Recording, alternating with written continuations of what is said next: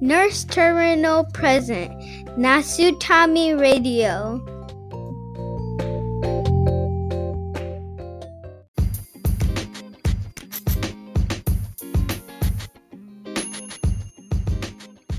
ナースターミナルプレゼンツナスタミラジオ皆さんこんにちは。フロリダで ICU の看護師をしているエミです。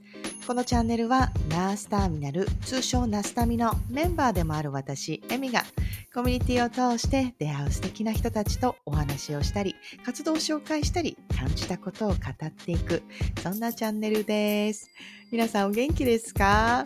えーフロリダはあともう少しで、えー子供たちの夏休みが終わります。だんだんだんだん学校の、えー登校に向けて、えーぶなんかね、あの持ち物を用意したり、えー学校の方から連絡がいろいろ来たりと、えー少しずつまた新学期に向けて、えー準備をしている、そんな感じの、え我が家ではあります。え夏ということで、まあ、フロリダって一年中なんとなく暖かいんですけども、やっぱな、フロリダの夏っていうのはもうすんごい暑くって、えー海なんか行ってもね、海のお水がなんかちょっとぬるいぐらいの暑さになることがあるんですが、えーやっぱでもその海の色っていうのはもうスカッと青いというか緑色というかもう水もすごく透き通っていてとても綺麗なんですよね。えー私は先日、まあ、昨日ですよね。子供たちと、えっと子供たちのお友達なんかも連れて、ちょっと海に行って、えーなんか楽しそうにはしゃいでる姿をちょっとこう眺めて、で、ふと、その横をちらっと見たら、あの、おじいちゃんおばあちゃんと、なんかお孫さんみたいな感じで、え家族で来てらっしゃってる方が、隣の、んで、まあ、ちょっとパラソル張って、のんびりしていて、なんとなく見たときに、え？おじいちゃん、おばあちゃんのおっぱい、すごい揉んでる、みたいに ちょっと見つけちゃって。なんかすっごいニタニタしながらおじいちゃんは父をもみ、えその おば、やられてるおばあちゃんも、もうやめてよ、みたいな感じで、えなんか、なんかイチャついてて、えーなんか、平和でいいな、可愛いなって私は率直に思ったという。なんかね、それとちょっとまた海を見て、ああ、なんかいい日だなって思ったみたいな。まあ、そんな日を、えー昨日は過ごしていました。おかげでまたすごい焼けて、もともと私色黒いんですけど、それ以上にまたうまけあ焼けて、えー肌がヒリヒリしている、そんな日を今日は過ごしていました。えーそんな私、エミがお届けするナスタミラジオですが、えー今回は第50回ということで、えーそんななんかちょっとヘラヘラした、えー冒頭とはちょっと正反対のちょっとディープな話題を今回はお届けしようかななんて思っています。もともとこれ、あのなんていうか作ろうと思って作ったエピソードではなかったんですが、私が日本に帰ってとても楽しい時間を過ごし、アメリカに帰ってきてまたリバースカルチャーショックとやらにやられて、なんかなどっちの文化もいいとこも悪いとこもあんだけど、そこに人が住んでいて、そこで、うん自分自身を幸せにするなんかそんな生き方ってなんでたまに難しいって思っちゃうのかなみたいななんかそんな思いだったんでしょうね。まあそんな時に私は日本のニュースや、まあ、日本人がツイートする、まあ、ツイッターなり SNS なりで、えー有名人の自殺の報道を聞くんですよね。えーなんか私そんなにファンっていうほどでもなかったけれども私は彼のことが多分すごく大好きだったのかなって今思うと思うんですよね。あの自分自身を一生懸命表現をし、えーなんかそんな風に悩む人たちを勇気づけたい。なんかそんな風にずっと活動してきた人だったのかななんて。でそんな中もでも自分を一生懸命見つけたいと。あもがきながら、まあ、そんな姿も、えーメディアを通して、えー表現して。みたいな姿っていうのにすごくまあすごいな頑張ってほしいなって思ってたなんかそんな人がふっと、うん、死んじゃったんですね。なんかその時にすごく心の中で何というか違和感と、えー、日本で感じる、えー、文化アメリカで感じる文化その中で生まれるなんか違和感価値観の違い。なんかそんなこと、えー、を少し考えた、えー、時期がしばらくありました、えー、皆さんは大切な人が、え、あなたのそばで、え、死にたいと言って死のうとした現場に遭遇したことありますか？例えばあなた自身が今まで生きてきた中でああもうなんかいいかな。うん今ちょっと死んだらどうなるのかななんてそんなことふって思ったことってないですか？私は正直今まで来た中で何回かあります。だけど、その選択をしなかったから今生きているんじゃないかなって思う。まあ、そんなことがあるんですが。えー、私がその時にもやもやっとしたような内容を、えー、まあ、リエゾンナース、メンタルヘルスナースのケイさんにも少し、えっ、ー、と、お話を聞いてもらって、まあ、そのプロフェッショナルとしてどんな風に考えるか。そして私の娘、エマ、また登場します。えー、彼女、子供ながらに、その私のモヤモヤを私は一番に語ったんですよね、お家で。まあそこでどんな風に今の11歳が、えー、感じるのかななんてところも、まあ、少し記録として、そして子供さんを持つお母さん方の参考にもなったらいいのかななんて思って、えー、今回はこんなトピックを、えー、ピックアップしてみました、え、皆さんはどんな風に感じるでしょうかね自殺っていうちょっとディープなトピックですがよろしければ楽しんでいってくださいねそれでは Let's get started! Enjoy!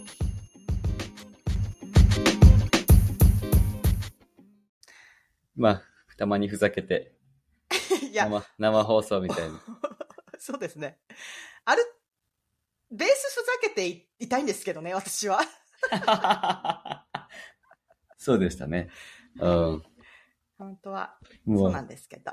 そうなんですよね。あの、トピックというか、生きている世界自体が残酷なんで、うん。基本。ね、特に、まあアメリカはそうですし、まあ日本であっても、やっぱり看護師は人の命を扱うような、健康を扱うような仕事だから、黙ってても、こう真面目な話になっちゃいますもんね。なっちゃうんですよ。うん。ケイさん、あとちょっとだけ時間いいですか？あ大丈夫ですよ。あの、ほう。一つ話してみたいことがあるんですけど、メンタル。一つだけですよ。メンタルヘルスナースに向けて。はい、どうぞ。メンタルヘルスナースの K です。あの、私、エマともこの話、ここ数日してるんですけど、ほう。あの、最近、有名人の人、亡くなったじゃないですか。うん、うん、日本のね、うん。うん。あれ、どう思います？うーん。まあ、本当に残念だったなとは思いますし、うん、あの、LGBTQ の辛さを抱えながら生きて、うん、あえて表で活躍されてた方が亡くなっちゃうのは、もちろん残念ですし、あとはその報道とかにもいろいろジレンマを感じ。ああ、例えば。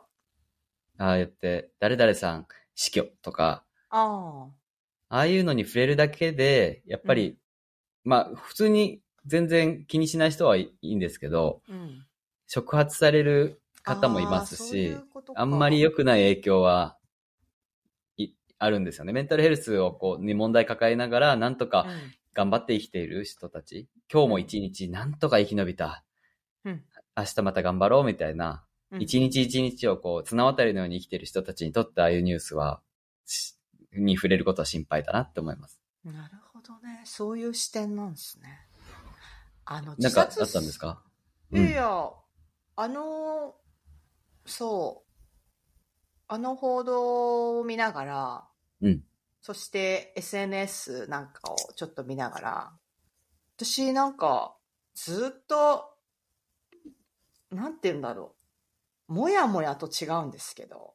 うん。みたいな表現？的には。え？うん。っていう感情にずっとなってるっていうか。うんうん。なんか、さっきの話の自己責任という世界で生きているっていう部分が強いから、多分これってすごい冷たく聞こえると思うんですけど。うん。あのー、なんだろうな。看護師も含め なんですけど、とやかくいろいろ本人のことを言っている人たちもそうだし、うんうん、今、かわいそうとか、うん、こういう誹謗中傷を今後絶対やめるべきだとか、そういう綺麗事言ってる人たちも、うん、実際誰も気にしちゃいないよね。みたいな感情になっちゃって、うん、私の中では。誰も、うそこま、なんだろうな、心底、彼のことを思ってる人なんて、いないじゃないか。なのに、みんななんでそんないい人ぶるんだろう、みたいな。んなんかそういうふうに、の気持ちが、なんか結構今回多くて、うん、いろんな報道を見ててもそうだし、あの、なんか SNS, SNS で流れてくるようなコメント見てても、うん、なんか、うん、こっちの表現で言うと、吐きがするみたいな。見てて。っていう感じの感情を受けるんですよね。うんうん、っていうのは、誰がどう言ったからそうなったんだとか、うん、なんか、そういうモチベーションでは、えー、生きちゃいけないって、なんか思ってて、私は中では。なんか、自分の面倒を見れるのって自分だし、うん、自分のことを大切にできるのって、本当自分しかいないって思っているっていうか。うん、その通りですね。なんか、むしろ、あの、自分の意見言って、私はそれはちょっと違うと思うって、ちょっと批判してる人の方がまだ正直なんじゃないかぐらいに、うん、なんかちょっと聞いてて思ったっていうか、うん、でもなんかすごい綺麗事を言って、いや、すごくかわいそう、なんとかかんとか、なんかレッスンピースみたいな。なんかそういう人たちに、すごい私は、なんかすごい嫌気を今回すごい感じていて、なんか、誰も気にしちゃいないでしょ、本当は。みたいな気持ち。な、っていう世界が絶対あるのに、なんで彼は、本意はわかんないんですけど、本当の本人の気持ちなんて。でもなんか、わかんないけれども、でも今の感じの報道のされ方だと、その、周りからのコメントで傷ついて、亡くなってしまったみたいな感じで片付けられているっていう、その事実も私はちょっとよくわからない部分がある。部分でもちょっとジレンマを感じるし、本当にそうだとしたら、なんでそんなもったいないことをするんだろうみたいな、ちょっと怒りもあるというか、彼に対して、ね。うん。うん。いろいろな人いると思うんですけど、でもなんか、うん、日本ってそうやって綺麗事をすごい並べながら、結局誰も守ってないみたいな。で、うん、報道でそういうニュースを取り上げて、最後に命のホットラインみたいな、なんか絶対やるけど、あんなの、あんまり言えないですけど、何の役に立つの？みたいな。ちょっと思っちゃってる自分がちょっといて、みたいな。うん。なんかそれよりもマインドを結構ちゃんとうん、まあ、人に相談するとか、なんとかっていうのは、すべとして知っとくべきだけど、自分を守るすべとして。うんうん、でもなんか、モチベーションが、なんていうか、ね、周りがどうたらとかという、そういう、なんだろうな。要は期待があるというか、うん、なんか、でもなんか多分、社会に対するね。うん、があるから、ああいうことが起こってしまうんじゃないかなというか、うん、私の今の現場でも、男の人が男の好きの、男っぽい人もいるし、男が女の子っぽい人もいるし、女の子が女の子好きな人もいるし、別に何でもいいんですよね。うん。そんなの普通で、それを批判する人もいるんですよ、全然。うん。うん。そんなのを否定する人もいるし、あの、批判することを否定する人もいるし、批判することをほっとく人もいるし、うん、そういうもんじゃないですか、社会って。まあ。で、目の前でそういうことが起こっているっていうのを見たこともあるけれども、何が違うかって、その人、その死亡中傷された人は、う誰よりも自分のことを自分で、こう、ケケアしてて、愛していてというか、そこにすごく自信を持っているというか、そういう姿に、私は、ああ、かっこいいなって思うっていうか、うん、っていう体験をなんか結構こっちだとよくするので、なんか最終的になんかその誹謗中傷で亡くなりましたっていう報道って日本ってすごい多い気がしていて、うん、それにすごいフラストレーションを感じるというか、うん、なんでそれが理由になっちゃうんだろうみたいな、なんかわかんないんですけど。うん。あの人って誹謗中傷があって亡くなったんですね。あんまり自分もそんなに芸能ニュース追わないので。いや、そういうほどかか方をされてるから、わ、ね、かんないんですけど、あの、ケイさんに質問なんですけど、はいはいはい。メンタルがこう崩れていて、うん、まあ、自殺をする人っているじゃないですか。うん、自殺をする人って、自殺の自殺をすると決めた日に自殺すると思いますか？うーん。自殺って、すごい奥深いんです。ちょっと哲学みたいになっちゃうんですけど、うんうん、もう死にたい死にたいって言って、心から死にたい人は基本的にはいないんですよ。うんうんあの、辛くって辛くって死ぬ以外はありえないから死ぬんですよね。明日を生きていくことは辛すぎるから、じゃあ消去法で死ぬか、なんですよ。だから今日死にたいと思って、その日に絶対死のうっていう人はあんまりいないような気がします。何回も試みたりとかして、計画を立てたりとかして、その上で死に至ることが多いので、自殺っていう手段を選ぶ人が救われるための手段として選ぶことが多いんですよね。で、そこに至る心理の中に心理的視野狭窄っていうのがあって、もう死ぬ以外の救われる方法はもうありえないっていうふうに思い込んじゃうんですよね。だから死が唯一の解決方法だっていうふうに、そんなことはないんですよね、もちろん。うん、うん。誹謗中傷が辛かったら芸能活動やめたっていいし、日本が辛かったらアメリカに行って住んだっていいし、うん、誰かいろんな人のつてをたと頼ってお金もらって、1年間何もしなくたって、本当はいいわけだったと思うんですけど、うん、もうそれしかありえないっていうふうに考えになっちゃうのも、まあ、ある意味、メンタルヘルスの怖いところ、うつの症状でもありますし。なんか、まあ、わかんないんですけど、結局何が原因で死んじゃったのかな。うん、死に、だから、私あの話、あの、ニュースを見たときに、えー、って思って、なんかその理由付けが誹謗中傷だった。みんな、誹謗中傷はやめようみたいな。それで片付けるみたいな。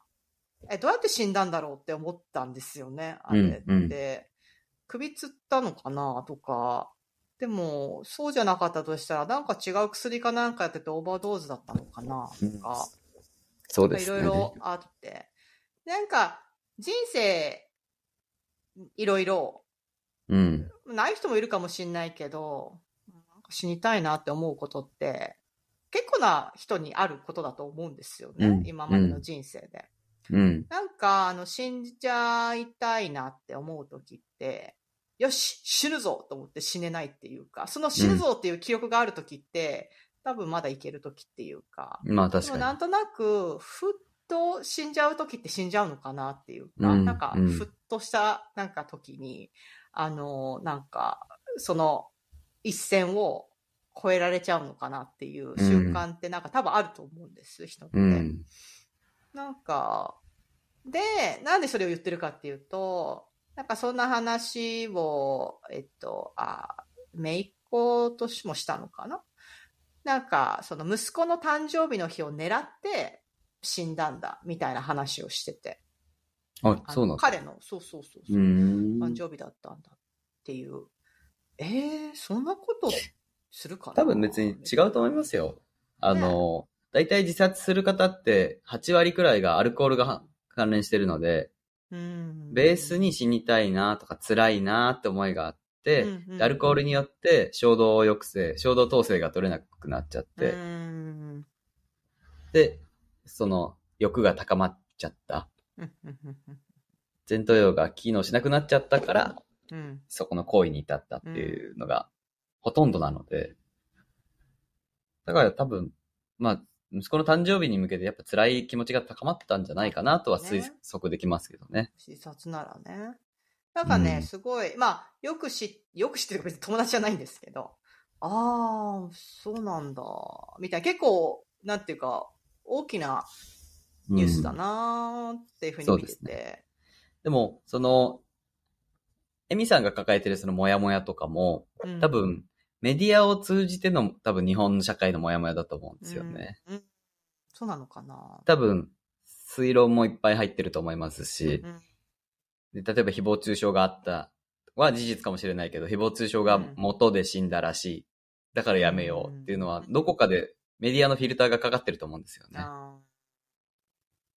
だから、自己責任っていうのはもちろんも、あの、ごもっともだし、うんあの、そんなつら辛いなら逃げちゃえばとも自分も思いますし、だから社会は変わらないからどこかでこっちの認知を変える必要があるとは思うんですけどね。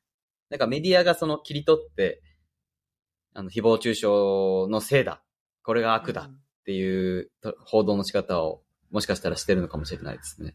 そうですよね。いや、なんかね、本人が苦しくって、命を絶つ、もうちょっと頑張るはもう本人の問題なんで、もう逃げればよかったのにとか、うん、あのー、なんかほ、ほ、他の方法なんで見つけられなかったんだろうとか、そういうふうな思いは、本人に対しては全くないんです。彼が決めた、あの、ことだから、彼の人生だからっていう感じで、何のき、うん、なんだろうな、期待なのかわかんないですけど、あの、ど、こうすればよかったんじゃないかっていう気持ちもないんですけど、私はそれよりもその周りの、なんか、なんていうのかな。なんだろう。あ扱い方もそうだし、ちょっと偽善っぽいんですかね。偽善が、いや、こういうの、こういうとこは、こういうところ日本好きじゃないみたいな感じに思うみたいな。急に外国人 嫌なんだよなって思うんですよね。ねあの、多くの人が関心はないっていうのは本当その通りだと思いますし。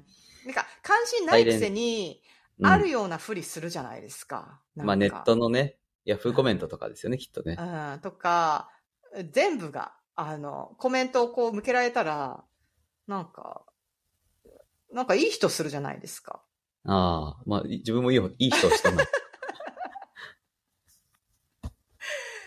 さあ、うん、なんか。サイレントマジョリティですね。あの、うん静かで関心のない多くの大多数が、サイレントマジョリティがいて、なのに、で、誹謗中傷する人は、うん、ラウドマイノリティ、ラウドマジョリティ、違う、ラウドマイノリティか。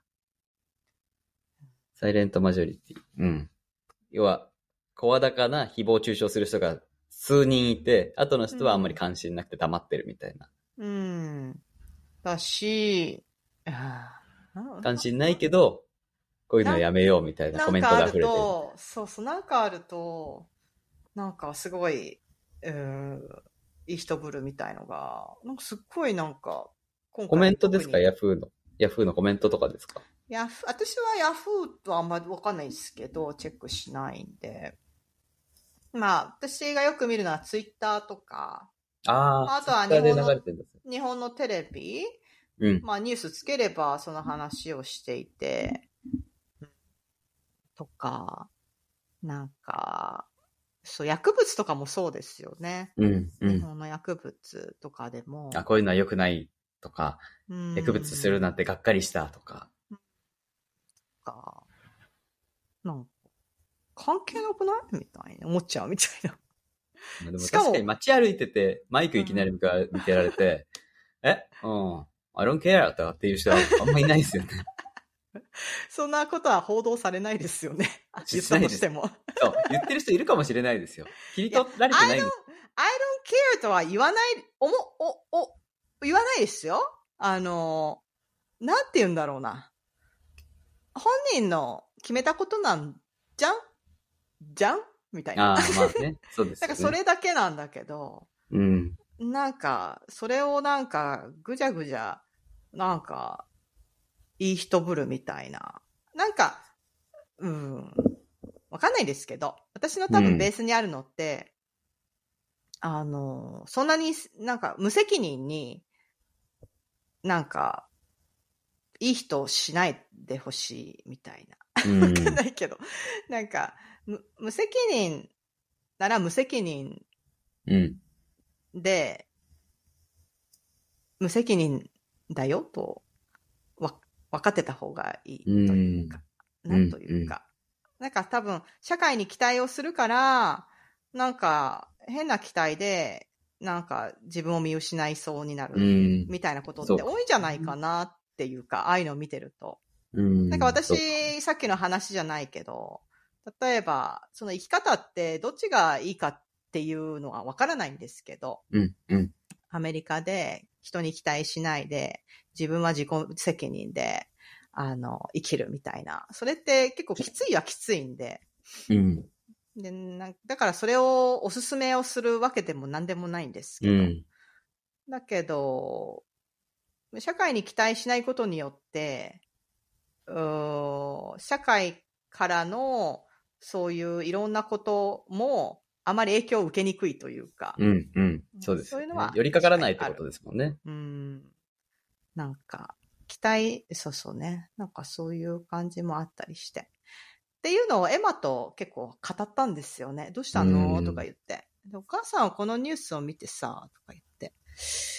あの、死んじゃったっていう選択をしたっていうのは彼の選択だから、何も言うことはないんだけど、ただ、その、起こったことに対して、多分誰も気にしちゃ心底いないはずなのに、うん、なんか気にしてる風に話してる人を聞いて、ちょっとイラッとするみたいな話をして、うん、っていう話をしつつ。うん。うん。なるほど。ヤフー、確かに、うん、そうですね。そういう多いですね。今、ちらっと見てたけども。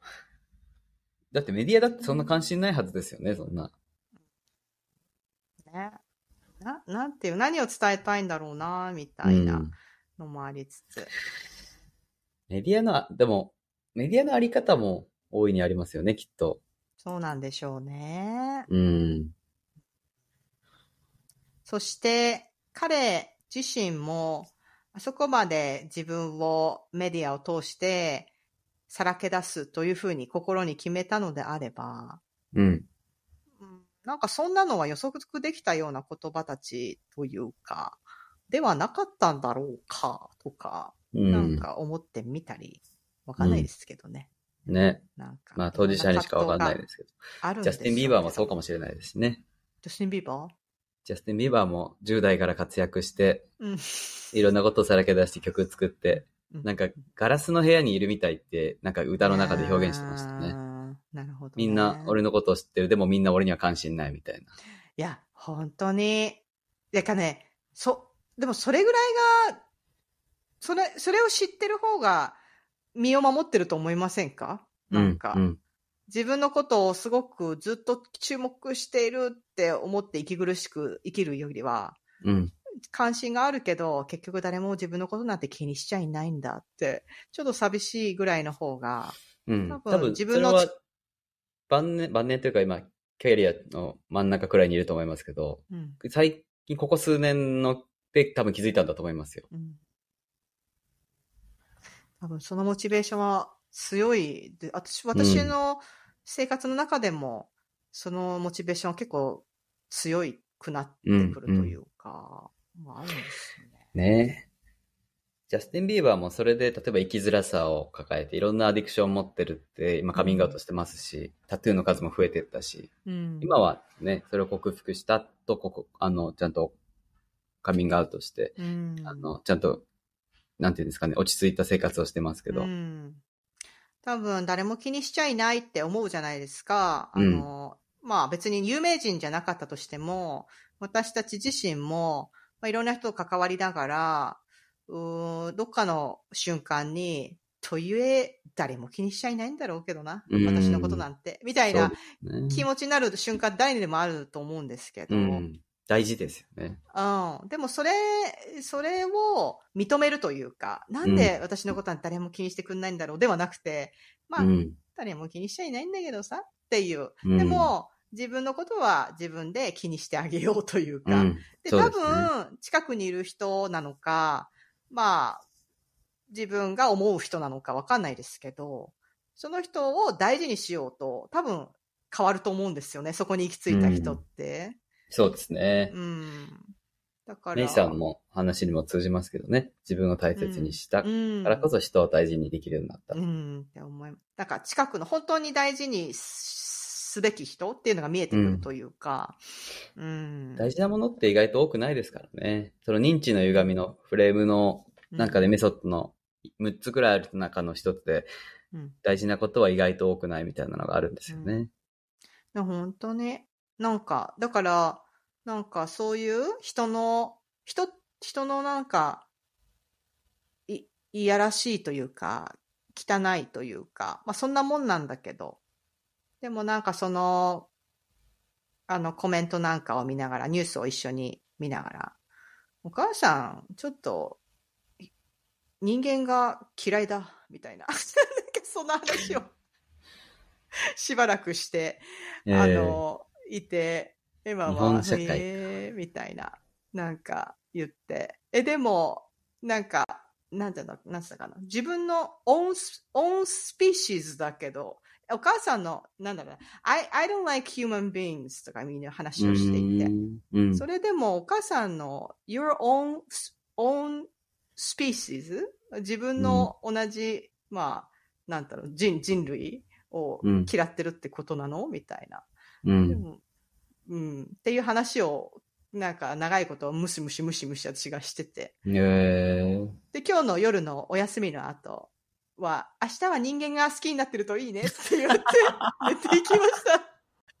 なるほどね。はい。素敵じゃないですか。っていう、私はなんか、現実をちゃんとしててほしいなと子供たちにはよく思うんですよね。うんうん、そうですね。あの、報道で、あの、どんな風に子供たちがあれを見て感じるのかわからないんですけど、うん、なんかあるべきだ、こうあるべきだ、そうである、あ、そうではいけないんだ、みたいなのをあまり並べられても、現実。歴史法ってやつですね。現実そんな綺麗じゃないじゃないですか。うん。そうですよね。社会は完璧な社会なんてありえないですからね。うん、だからその中でどう生きていくかの折り合いは自分でつけなきゃいけないですよね。はい。社会は汚いし、人間も汚いし、残酷なことは毎日起こるし、それが悪いことではなく起こり、起こってしまう世界に私たちは生きているぐらいに思って強く生きてほしいなと、そうですね。社会は少しずつ良くなっているけど完璧じゃないですもんね。今だって戦争してるし。いや、そうなんですよ。今日図書館に行って、エマが、ってなんか棚を見てあって思った時に、あの、昔のユダヤ人の残虐の、うんうん、あのコーナーがあって、うん、ちょうどそのなんか、なんだろうな、あの、ガス、ガス室みたいな前で人が並ばされて、こうなんか壁に手を置いて、みたいな古い写真があったんですよね。うんで、なんか多分エマは、あの、学校でその時代の話を歴史の授業で勉強したみたいで、すごく残酷なことをしていたっていう話をしてて、これ、あれって何年ぐらいの話なの？したら、1930何年ぐらいだった気がするわ、みたいな。30何年ってことは、今からいくつよ ?90 何年ってことは100年近く前？みたいな。うん、待って、100年近く前にやってたことを今でもやってるよね？みたいな。人間ってやっぱりバカだね、みたいな、なんかそういう話になるみたいな。そうそうなるほどね。何にも変わってないよね、とか言って、繰り返すんだよね、っていう。うん。そう。そんな話を今日はね、ずっとしてたんですよね。うん。うん、ね、そうですよね。なんか、今、自分も、7月はアメリカお城月間でアメリカの、アメリカ史を勉強してるんですけど、ええー？で、やっぱり自由の国アメリカとか今こうやって平和でとか、あの、まあ、平和っていうか、あの、少なくとも内戦はなくって、うん、で、みんながみんな権利を主張するいい国だみたいな、うん、世界のリードするリーダーだみたいな感じになってますけど。でも、アメリカだって汚いこといっぱいあるし、あの、先住民、先住民を騙して虐殺して、こう、領土を広げてきてとか、メキシコの土地を奪って、カリフォルニアもらってとか、最後にフラリ、フロリダも途中からスペインからもらってみたいな。なんかその中で、気づけばアメリカはなんかその平和の象徴とまではいかないですけど、まあ戦争してるし、いろんな国と。でもなんか模範っぽい感じになってますけど、でも人間ってそもそも汚いし、奴隷貿易だって盛んだし、ブラックへの差別とか、そういうのもまだまだ残ってるし、だから完璧な社会なんてありえないけど、今日も明日も少しずつ、あの、昨日よりは良くなるようにって言って人間社会が頑張って努力している中で、たまたま今20、2023年に生きてるんだなっていうふうに最近思うんですよ。そうですね。なんでしょう。ああいう、誰にでもあると思うんですよね。ああいうメンタルのコントロールがうまくいかない時期とか。うん、あれってどうしたらいいんですかね？なんか。うん。なんか、まあ、病院にかかってたかどうかは知らないですし、自分も言ったらそこまで彼の人生に関わってはないですけど、うん。まあ、LGBTQ の方が命を絶ったってことで、もう想像ですけど、うん、生きづらさがあったんだろうなとか思いますけど、うん、まあ、医療の力を頼ってほしかったなとは、うん。そっちが、看護師側としては思います。なんかサポートの手段を相談できたんじゃないかなとか、お薬でもうちょっと楽にできたかなとか、その最悪の状態を免れるためになんかサポートがあったんじゃないかなとは思います。その関心があるないとは別で。なるほどね。なんすかね。難しいですよね。私も子育てをしながら、まあ自分自身もそうですけど、あとは子供たちのメンタルっていうのも、やっぱたまに課題になるというか、うん、うん、でもやっぱ、その、周りがどうこうとかなんとかっていうより、やっぱ自分でどうしていくかっていうのを考えていかないといけないんじゃないかと私は思っちゃうんですよね、どうしても。うん、うん。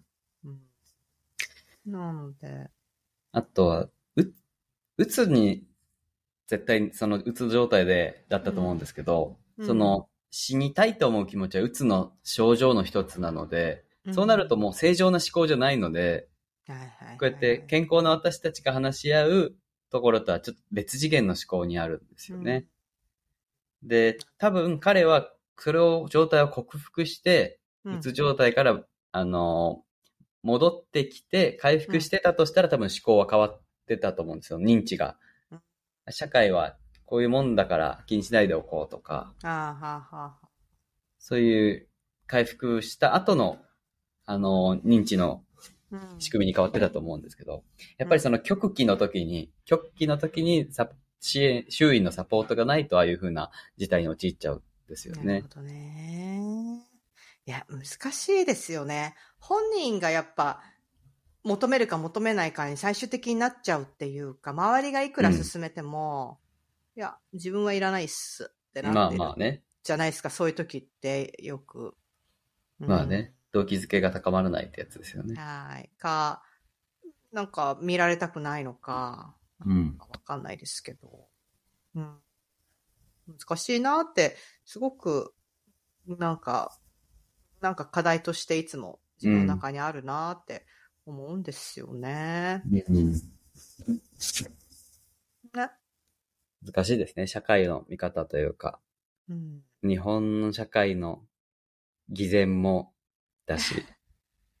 多分私がそこが一番引っかかってんでしょうけどね、今回に関しては。うん。まあでもなんか、そう。なんかな偽善社会ですよね。うん。でもなんか、できなかったのかなみたいな残るんですけどね。でも何も結局自分じゃできないのかなみたいな感じも、本人が変わん、変わんない限りというか、本人が求めない限り。前提ですよね。うん、うんってなっちゃうんですけど、またそれは無責任なんですけどね。うん。でもそんなもんなんだけどな、みたいな。その中でぐるぐる回るみたいな。なんかそんな一日を今日は過ごしていました。まあなんか多分、芸能人とか一般の人たちが、そのアンチ、誹謗中傷した人に向けて敵意がすごくて、メディアもそれを煽ってるからこそ、そういう社会構造に感じますよね。うん。これは良くないはずだ、アンチやめろみたいな。ああ、いいネタだったってことですね。うん、多分。それが多分世論を高めてるからこそ、またメディアが乗っかって次の記事を出してみたいな。うん、なるほどね。いや、そう。昨日、あ、今日、今日の朝か。テイさんの、あの、インスタライブを途中から見て。あ、ありがとうございます。見てくれて。うん。あの、このはトピックを聞いてみようと思ったんです。うん、うん。しっかり偽善者でしたね。しっかり猫かぶって、真面目っぽく喋ってましたよね。いや、違うんです。あの、専門的な視点で見るっていう、うん、その、視点と、うん、感情で、ああだこうだ言っている、あれとで、全然違うと思うんですけど。うん、うん、まあ、普通の思考じゃないから、その、死ぬ前っていうかね。そうなんでしょうね。うん、うつ状態だから。まあ、要は妄想なんも入ってると思いますし。うん。でもなんか、ペコちゃんの、あの、コメント見たら、その前の日にグアムに行ってて、えー、グアムで息子のお誕生日一緒に祝って、息子がサマーキャンプに行った後、二人でご飯食べて、めっちゃ笑って、じゃあまたねって言って送り出して、次の日に死んでるみたいな感じで。うん。うん。追ってますね、ニュース。いや、なんか、出てきて、さっきそれを見、あの、コメントを見たら、うん。ってことはやっぱり多分アルコールとかの問題だと思いますよ。脱抑制になってたので、多分ベースの生きづらさが多分そこで増幅されちゃったのかもしれないですし。やっぱあの、一線をスッと超えてしまった。まあいいや、何でもいいやって気持ちになっちゃって。なっちゃったってやつ、ね、酔っ払ってその辺でおしっこしちゃっていいや、みたいな 感覚だと思いますよ。ね、そのエピソード聞くと。抑うつっぽいのがなかったんだ。酔っ払って何でもいいやって思ったら、何が何でもいいやになりますか ?K さんって。お風呂入んないでいいやとか。お風呂入んないでいいやか。ん？なんでですか？いや、単純に気になっただけです。普段ストレッチしてる、なんか俺、几帳面なところが変なところに出るんです。毎回ストレッチはして寝るんですけど、シャワーはめんどくさいみたいな。ストレッチだけしてるよみたいな。ストレッチは譲れないんですね。じゃあストレッチせずに風呂入って寝ろよって朝思うんですよ。確かに。なるほどね。うん、確かにな、どうでもいいやモードって私もあるんですよね。うん、いろんなものがめんどくさくなるみたいな。ああ、うん、うん。あります？なんか、あれ、女友達ですっごい性に奔放な人はもう誰でもいいやみたいな感じで。ああ、そうですね。うん。するって言いますよね。うん。あと、何でもいいやで食べる人もいるし、酔っ払って。ああ、なるほど。大一郎なんか日本帰ってきた時のラーメン大好きだし。うん。何でもいいやで食べる。うん。うん。私は別にお酒入って、うん、お酒入ったらなんか、まあ確かに何でも、どうでも、どうでも、何でもいいや、みたいになるのはわかるんですけど。うん、うん。なんか周期的に、めんどくせあ、なんでもいいや。どうでもいいんだけどっていう。なんかその時期があるんですよね。あります？それは正常ですか？メンタルヘルス的に。いや、まあ、そういう、正常じゃないですか？そうじゃないと、やっぱりやれ、なんか必要だからやってるんですよね、きっと。心が。ああ、なるほどね。そうか、うん。必要だからその時期を作り出してるんでしょうね。なるほどね。そこで休めてるってことですね。じゃあ。そうですね。うん、そうせざるを得ない何かがあるんでしょうね。なるほど。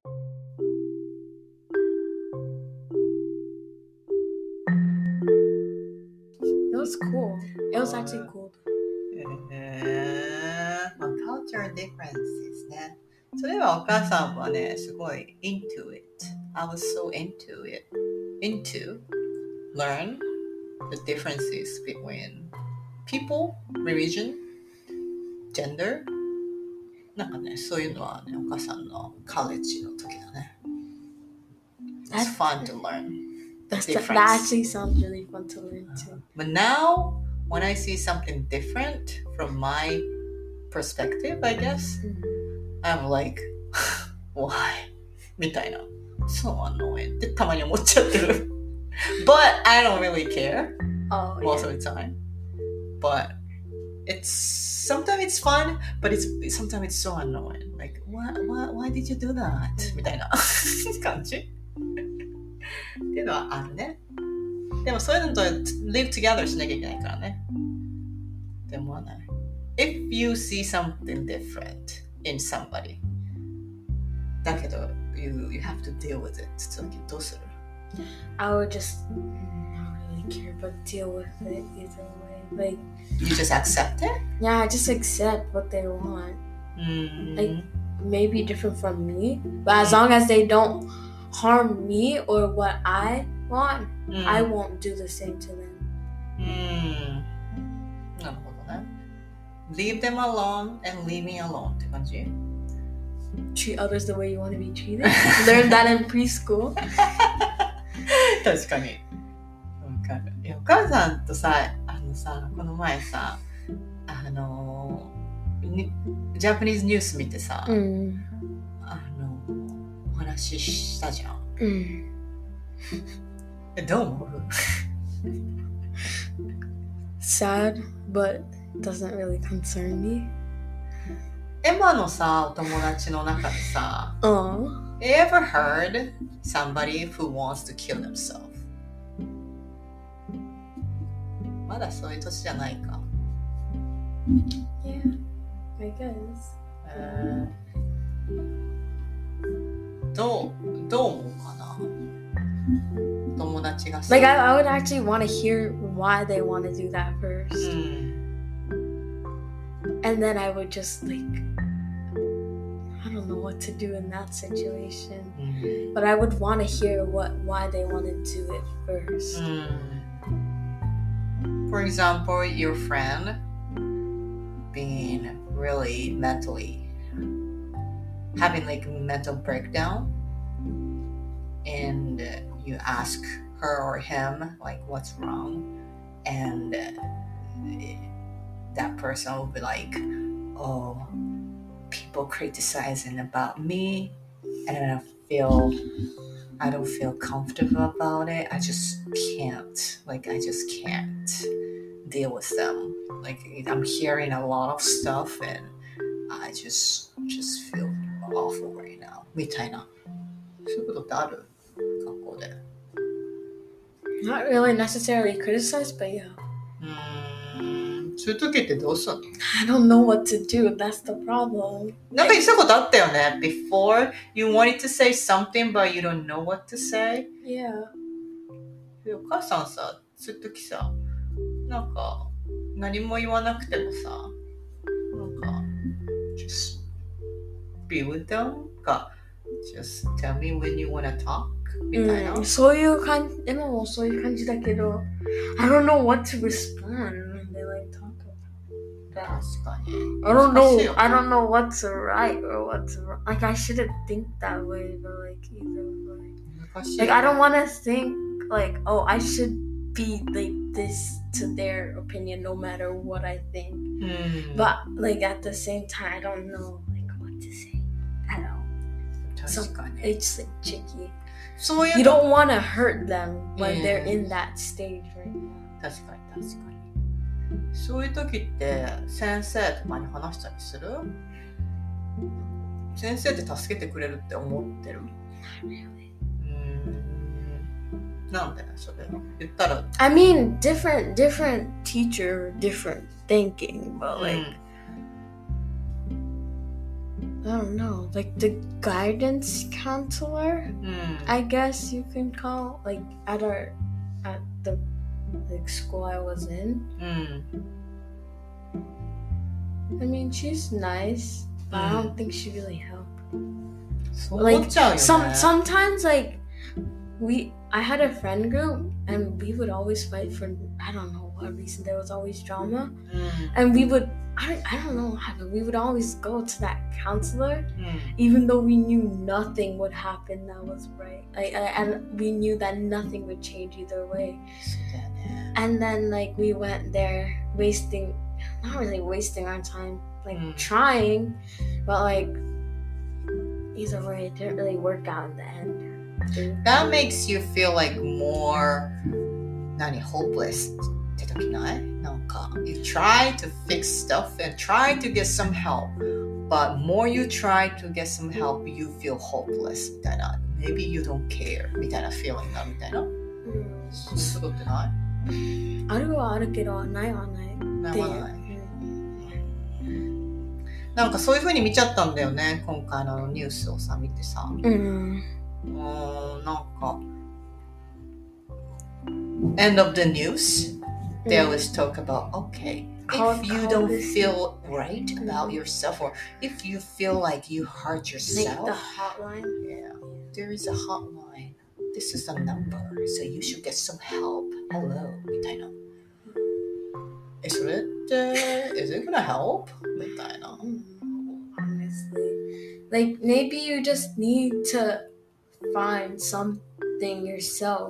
うん Like I feel like maybe maybe all the other stuff like that you're usually not really used to, うん but like people are more like fond of like those hotlines. Maybe you just need to find something for yourself. Maybe you don't that thing isn't gonna help, so you need to find a solution for yourself. うん、確かに。まあでも talk about it して feel better みたいなことは確かにあるからね。もしかしたらそ Like こ if か you ら、 if you keep containing it, you're gonna burst. Dude. まあ確かに。You just kinda find somewhere that you can talk about it. That might be the beginning of that. You can kind of find yourself to solve the problem. You think? Yeah. I don't know why I s- I felt so weird about I it. don't know why you hated all humans. Not anymore. Human being is a great, intelligent animal. I guess. Intelligent but stupid. we make well, we make ourselves stupid, I guess. 確かに。We are too intelligent to make ourselves stupid. かな We're so intelligent, but we make ourselves stupid. ね かな No, I don't know why it's so bothering me. Maybe I liked him. Maybe. Mm, I didn't know, but he was cute. And he knows, like I, I thought he loved himself a lot more than anybody else because that's how they, ex- how he express, express Express. himself. Yeah. Express. Express. What's the past sentence of pa- past past sense? Oh, Oh, ex- express the. Ex- expressed Uh, himself. yeah, ed is the. Yeah. I couldn't say expressed himself. Yeah. Like he loved himself. He gonna go his life no matter what Yeah. what people said. He was like he was like a symbol of like genderless, Yeah. borderless, and he go on way. He and he loved himself most, and I like that. Mm. 多分なのに end of the day I don't know exact reason but he finished his life by himself っていうのが something hit me I guess I don't know. maybe it's just a, a little anger towards him I'm not sure why みたいな what what's so problem about somebody criticize about him I thought he he is much is not this I'm not expecting to be to him to be strong but it's like you he, I thought he knows all that like he, he yeah Yeah. like I don't know. Maybe it's different because US more of that like community Mm. like more like it's more sh- shown like Mm. there's like pride month and stuff for that Oh. but i don't know maybe it's maybe it's because of the community or like the society around him or Mm. what but i don't i just don't know I, I didn't know he i didn't know who he was at ああ、まあ first 確かに。そうだよね。I know him for a long time. Maybe that's why. May- maybe And s- yeah. S- Maybe I sometimes even I think like this way. Like him, he had to he had to express himself like I am going to do this because this is me みたいな。 yeah he have to act kind of extra to say that because I think he felt so much difference sees from others in Japanese society. But you don't have to do that in US because everybody knows everybody's different. And everybody should respect who they are, no matter what. If you like women, if you don't, if you like men, if you want to dress like women or not woman, mm-hmm. Naka, it's more free. Mm-hmm Mhm. Even you dress like what what you want to wear, nobody have any right to say what to do yeah. to people. っていうマインドってさ、it's there is judgy people in US still, of course, Mhm, mhm. but it's more free mind っていうのかな。 Maybe, maybe, yeah. I feel like it's more like the society around him Hmm. that I guess pressure, not really pressured, but made him feel pressured to do that. Mm. But maybe I don't know. I don't know how to say it. Hmm. I think like an easy example. I'm Japanese. I'm born and grew up in Japan, so I have more personality that like like I have to say to your hair like oh maybe you should do something about hair today みたいなでも多分 sometimes I go somewhere and I see your hair like okay maybe you need to tie your hair to look like look look better they you next to me somebody who talk about your hair like oh your hair is so gorgeous みたいなそれにお母さんはあみたいに思うわけあ that's Emma's hair that should be her own pretty hair like you don't have to 何 fix it that but like my whoever next to me says like totally accept who you are みたいな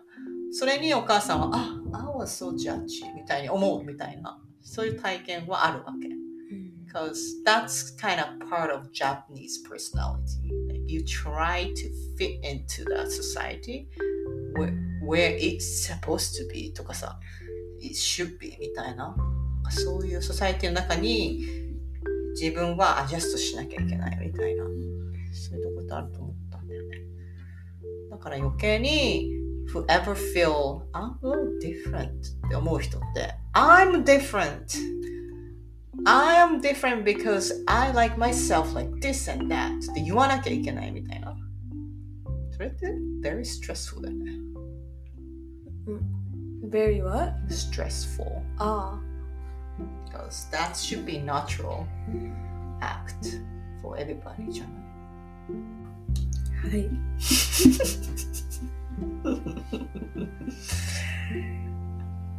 終わりでいい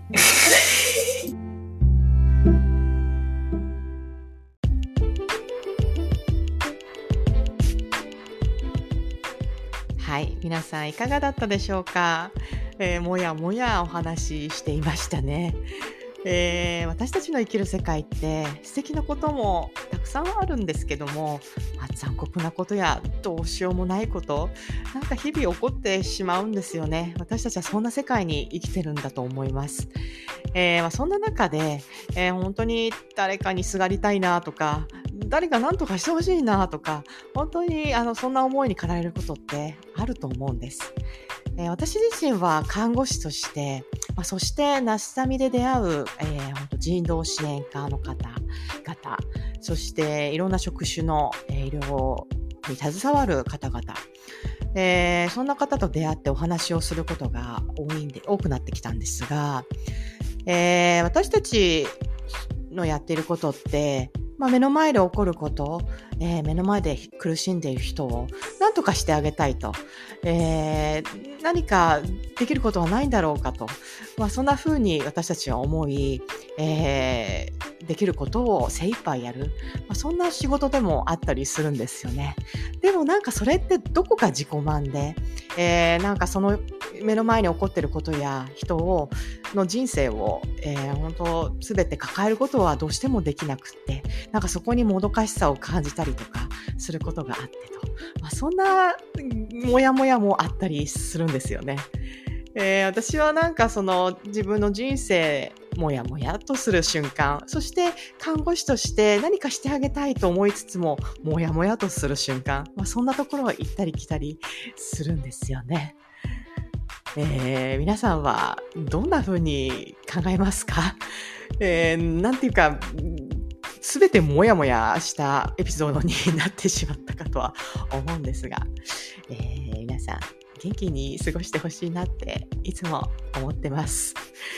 えー、今回のナスタミラジオはここまでになります、えー、次回のナスタミラジオはちょっと新企画をお届けしたいななんて思ってますので皆さんどうぞお楽しみに、えー、それでは皆さん次回まで元気に過ごしてくださいねそれでは See you next time! Bye!